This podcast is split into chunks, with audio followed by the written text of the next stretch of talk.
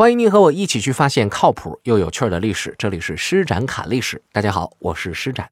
二零一七年的年末，二零一八年的年初左右的时候呢，南方的很多地方呢下雪了，许多南方的朋友满足了自己多年以来的心愿，就是终于能亲眼见一见雪，亲手触摸一下雪。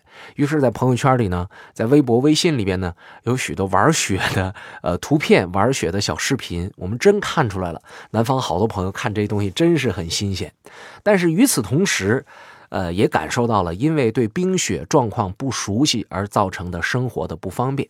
虽然南方下了很多的雪，但是我还是要为我的家乡，我们的东北来做点广告。因为事实上呢，您感觉这个雪挺好玩，在南方挺有意思啊，很新奇。但要真正的去体会冰天雪地的感觉，还得到咱们东北来。而且在东北有着我们传统的冰雪文化。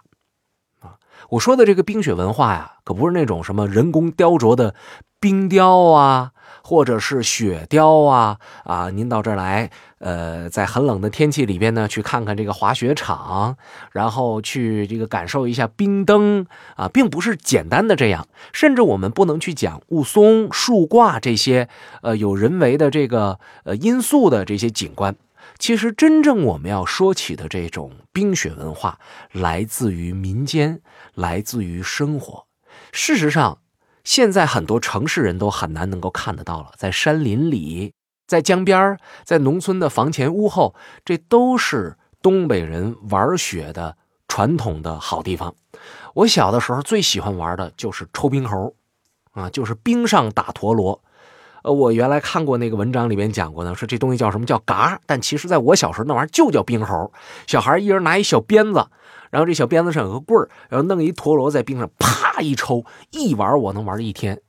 我特别爱这个啊，以至于我那时候都快三十岁了，偶然有一次我在我们长春一个公园里边发现，原来在这个冬天里边还有这个冰猴出现。于是我就下班啊，或者说是在上班之前，我都上那去抽上两个小时。当时很多很多这个放假在那玩冰猴的孩子都理解不了我，人家都是家长带孩子来，就我在那啪啪啪，一个一个老爷们跟那抽，太爱这个了。这小时候没玩够，比这个呃更大一点的呢，就是玩的那个滑雪的那个板。当然，我们今天说那个滑雪的板和现在我们到呃雪乡啊，或者说这个呃几星级的度假村的那种滑雪的雪橇，是单板双板的，完全不一样。我们玩的那个相对简单，小的时候就是弄一个纸壳啊，家里边买电视有一个大纸壳，甚至说就是你你捡一个家里边的破盆子。垫在屁股底下，在一个山坡，别说山坡，就一个土坡啊。下完雪之后特别滑，往那一坐，呲溜溜你就滑下来了。今天一想，其实挺没劲的，但是小时候玩的时候觉得特别开心。后来有的时候我会带一些小朋友去那种冰雪欢乐园啊，他们玩各式各样很开心的时候，我就在旁边瞅着。但偶尔到我自己去打这个滑梯的时候，我也觉得特别爽，特别的好玩。这个童年感觉又回来了。说着说着，又想起我小时候的回忆了。但这也只是冰雪文化当中的一小部分。真正的冰雪文化，其实除了玩以外，它还有很多往日的东北人生活的影子在里边。你比如说，我们今天呃，把它当做是装饰品、当做是艺术品的冰雕、冰灯啊，最开始是哪来的呢？其实就是因为人们太穷了。我到冬天没吃的，我得捕鱼，啊，然后呢，这个河已经上冻了，我要怎么做才能把底下这鱼弄上来呢？我就在这个冰上凿一个窟窿，然后呢，你是在里边钓也行啊，还是说，呃，我不专业啊，说下里边个网啊，这都可以。哎，这是白天能够干的事儿。但是我刚才讲了，生活这么困难啊，这个过去的很多人很穷啊。冬天出来打鱼呢，肯定不是特别富裕的人家啊，是吧？我光白天打这不行啊，晚上需要打的。有时候白天好不容易掏了个洞，冰很厚没掏完，到傍晚的时候这洞掏完了，你说你走不走？走了，第二天这又封上了，你白干一天。你不走，晚上看不着怎么办呢？你需要东西照亮。但是我们知道，过去哪有什么手电筒啊？像今天我们户外的那些东西特别亮、特别的先进，没有。过去就是蜡烛。那怎么做呀？蜡烛放在这儿，放在外边，它有风啊，风一吹，这蜡烛不就灭了吗？你不就白弄了吗？是吧？你你在这正打着鱼呢，好不容易看着了差不多了，蜡烛突然灭了，很黑呀。那个时候真是星光也非常的昏暗，而且在冰面上是很恐怖的一件事情。你没有光亮，人的眼睛看不到，非常吓人。为了防止这个蜡烛灭，哎，劳动人民就想了一个办法，弄一冰坨子，啊，用用今天的话来讲，就弄一冰块然后呢，用工具在中间掏一个洞，在这个洞里边放入蜡烛。当然，这个洞得比那蜡烛深啊！蜡烛可能是一哪长，你这洞放一厘米，分分钟给你吹灭，秒秒钟吹灭了。你蜡烛要深啊，这个洞要深啊，蜡烛呢放到里边去，点上蜡烛之后，这风吹过就不容易把这蜡烛的火光吹灭。那这是什么呢？这不就是拿冰做的灯笼吗？事实上，这就是冰灯啊。所以，我们知道呢，冰灯最初的作用是夜间捕鱼照亮，啊，那么，呃，这个东西是怎么流传开来的呢？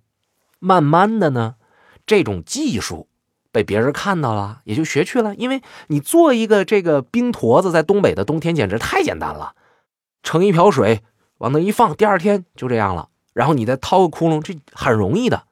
但是，假如你不是要在夜晚干活，而且不是夜晚在户外干活，你用不着这东西。所以，大多数是打鱼人用，或者是呃其他的什么特殊的这个行业啊，我不太说说不太清楚。总而言之，就需要在户外夜间操作的这些朋友们会用这东西。有人说进森林里边采蘑菇，或者说是这个夜采啊、夜夜游啊，或者呃夜打猎用这东西也不行，因为那玩意儿沉呐，冰很沉的。那你拎着它。你这负重练习去了，你哪还有力气去打猎啊？对吧？你说能把这冰坨子弄得非常的呃光亮啊，然后很漂亮啊，很轻便，那种技术也是没有的。你能做出这样的灯来，你就靠这手艺手艺挣钱得了，你还打什么鱼啊？对不对？所以这个最初的这冰灯是非常非常的简陋的。从什么时候开始这东西变得好看了呢？慢慢的要到过年的时候。哎，这东西开始好看了。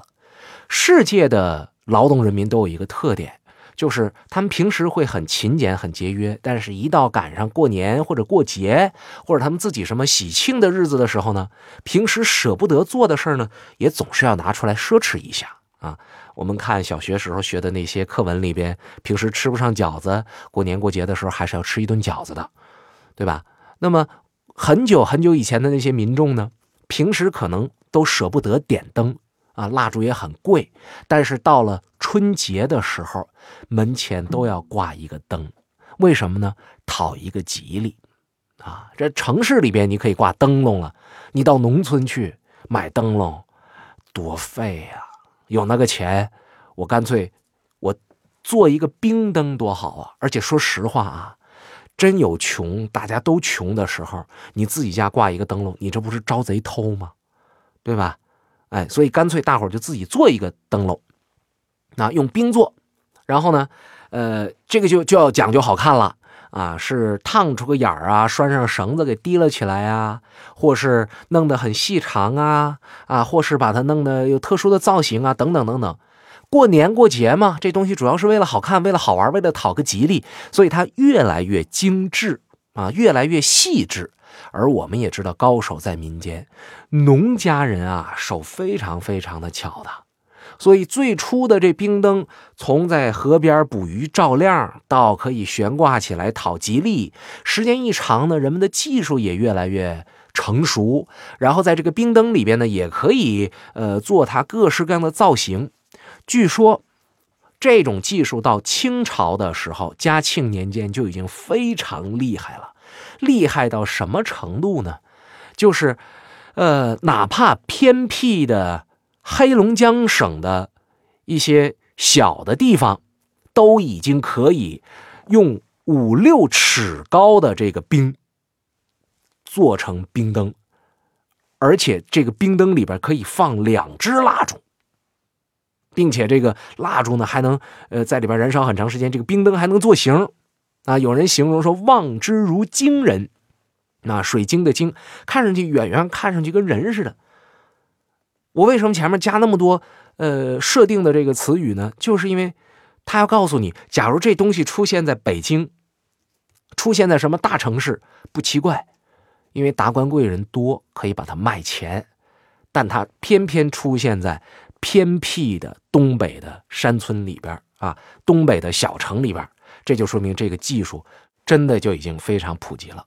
这还是清朝的呃初期和中期这么一段日子。你等到清朝的晚期，人们的这种技术就越来越先进。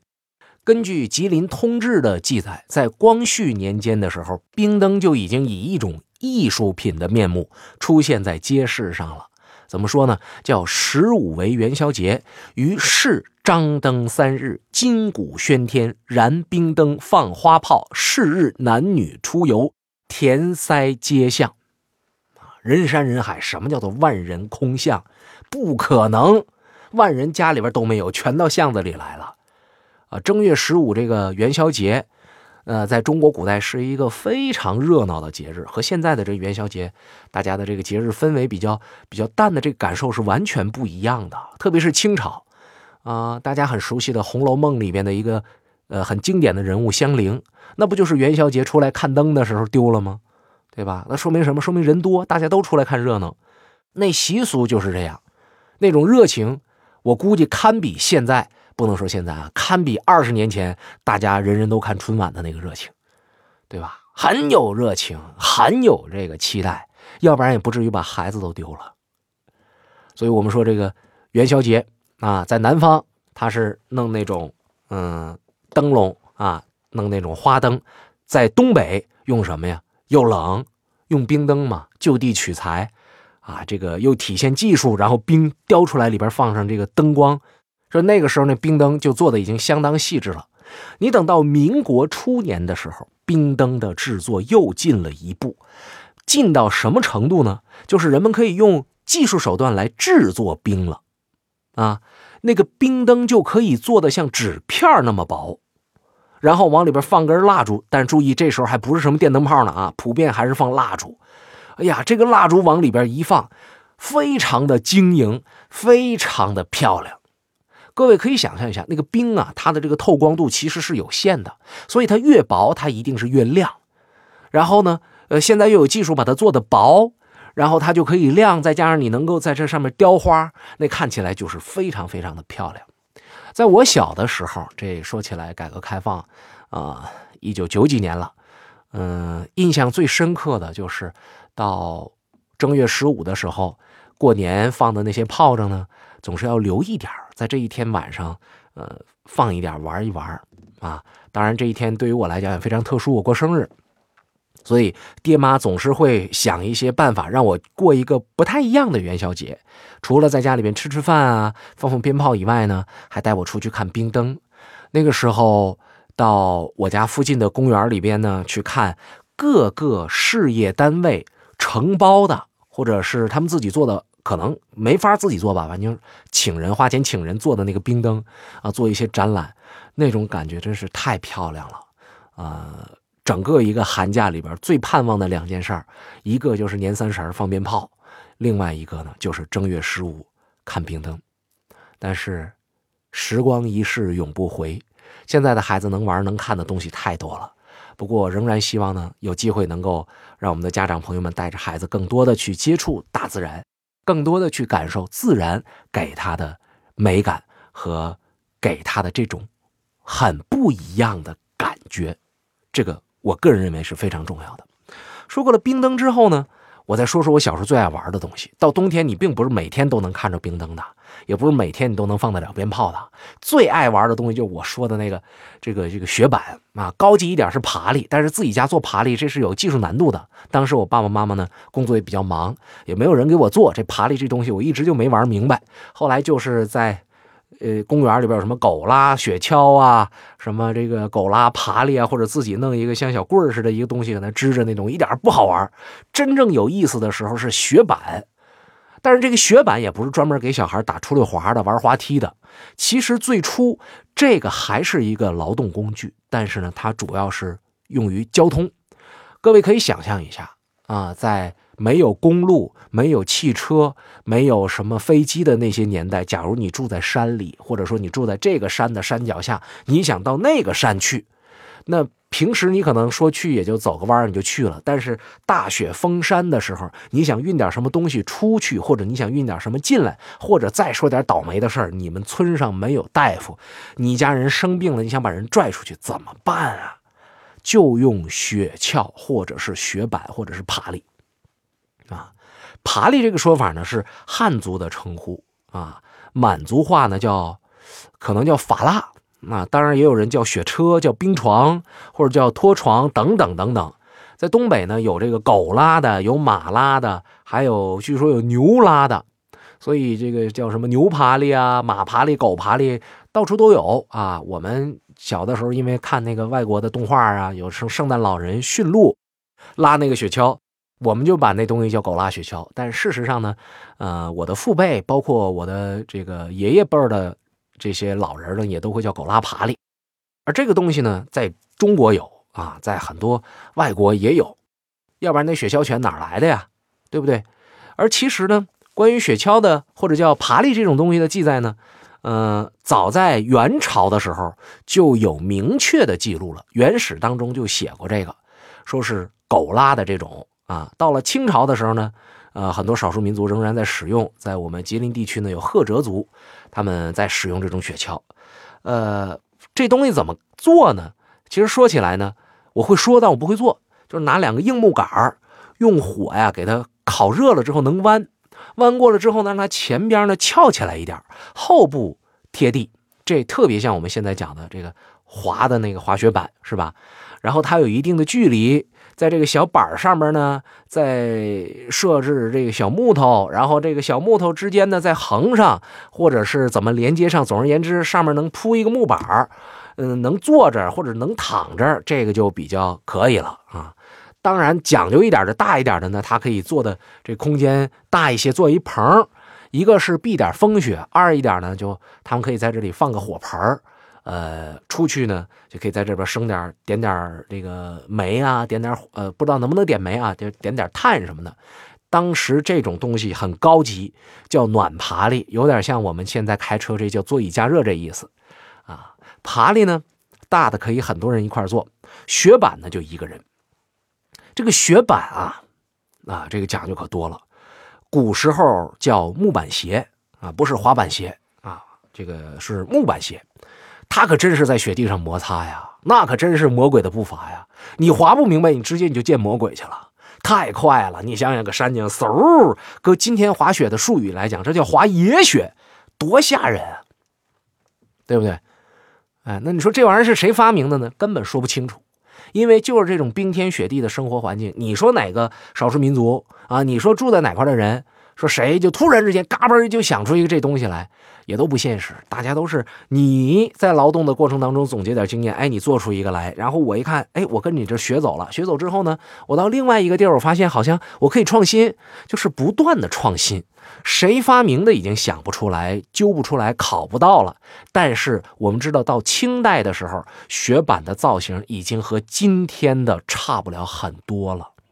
记不记得朋友们，我们？原来曾经看过徐克有一部电影叫做《智取威虎山》，啊，《智取威虎山》里边这些，那这个这个解放军将士们，他们行军的时候用那个双板滑雪板，是吧？有手里边有那杆儿，唰唰就这么滑。当时看得出来，觉得这不扯呢吗？但其实人真的就有了，早就有了，清朝的时候也就有了。那我小的时候玩那个呢，就相对简单了啊。我之前曾经讲过，弄一木板哎，对木板对，还可以有木板或者是纸壳啊，或者偷加了一个盆垫屁股底下，唰一滑，特别特别的爽。今天再想起来这些冰雪玩意儿啊，真是太开心了。东北最好玩的时候。我个人认为就是在冬天，虽然冷，但是我们有热乎乎的炕，我们还有热乎乎的暖气，热乎乎的小烧，还有我们东北人热情好客的心。如果你喜欢我的节目，想了解更多专辑的信息，成为听友群当中的一员。欢迎大家添加“施展侃历史”微信公众账号，请在微信添加朋友一栏搜索汉字“施展侃历史”，诗情画意的诗，大展宏图的展，调侃的侃，历史课的历史，我在这等你。